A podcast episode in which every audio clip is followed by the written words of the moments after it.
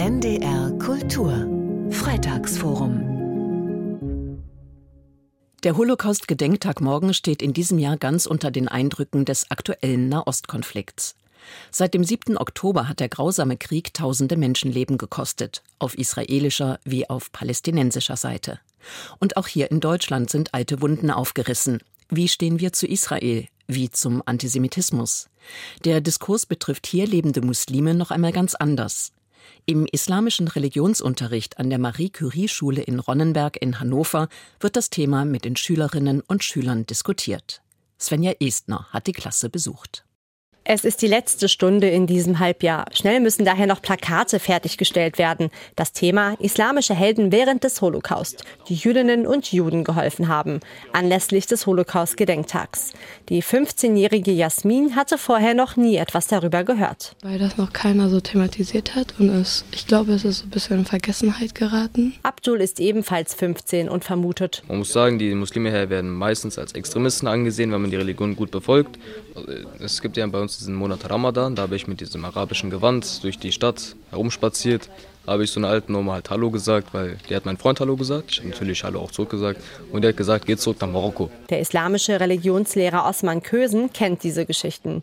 Er begrüßt, dass durch die vielen Demos gegen rechtsradikale Ansichten auch wieder die Erinnerungskultur an den Holocaust gestärkt wird. Aber eins beunruhigt ihn. Ich habe eine krasse Entfremdung vieler muslimischer Menschen in Deutschland erlebt. Also die haben das als eine Entfremdung wahrgenommen, gerade die mediale Darstellung. Ja.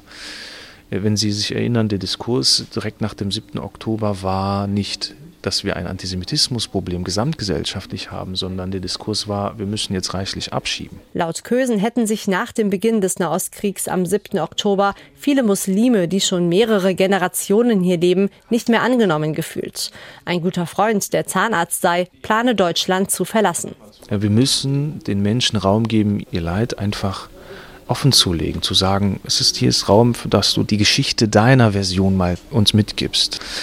Und ich habe den Eindruck, dass das eben in den ersten Wochen mit dem Nahostkonflikt, auch im Hinblick auf den Holocaust, ganz, dass es ganz viele Stereotype gab und dass, dass der Antisemitismus-Diskurs sich verlagert hat. Ja? Also dass das so ein bisschen auf einmal zum Problem importiertem Antisemitismus durch Muslime, Muslimen äh, gemacht wurde. Und wir wissen alle, dass wir das Problem schon immer hatten. Yunus El Nagar arbeitet beim Clear Networking. Das Netzwerk hilft im Umgang mit Radikalisierungen bei Jugendlichen.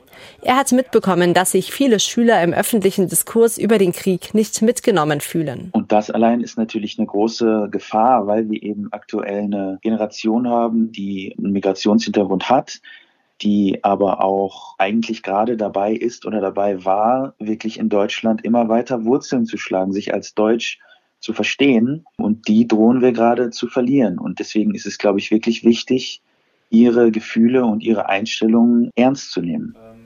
Das versucht Kösen nicht nur bei der Thematik des Nahostkriegs umzusetzen. In der letzten Klassenarbeit ging es um Muslime, die Juden während des Holocaust gerettet haben. Interessanterweise, ohne diese Begrifflichkeit der Gegennarrative zu nennen, äh, haben viele Schülerinnen und Schüler gesagt, dass diese Gegennarrative uns hilft, einfach mal durchzuatmen.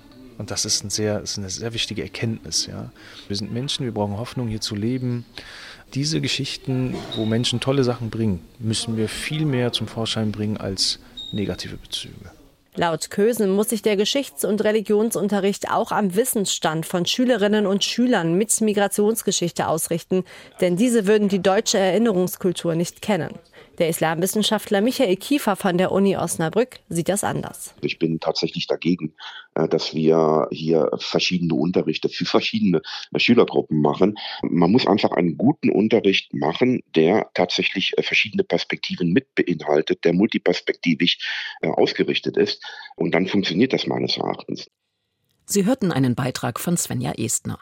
Nachzuhören und nachzulesen jederzeit im Internet unter ndr.de-kultur. Und das Freitagsforum hören Sie jeden Freitag um 20 nach 3 bei NDR Kultur. NDR Kultur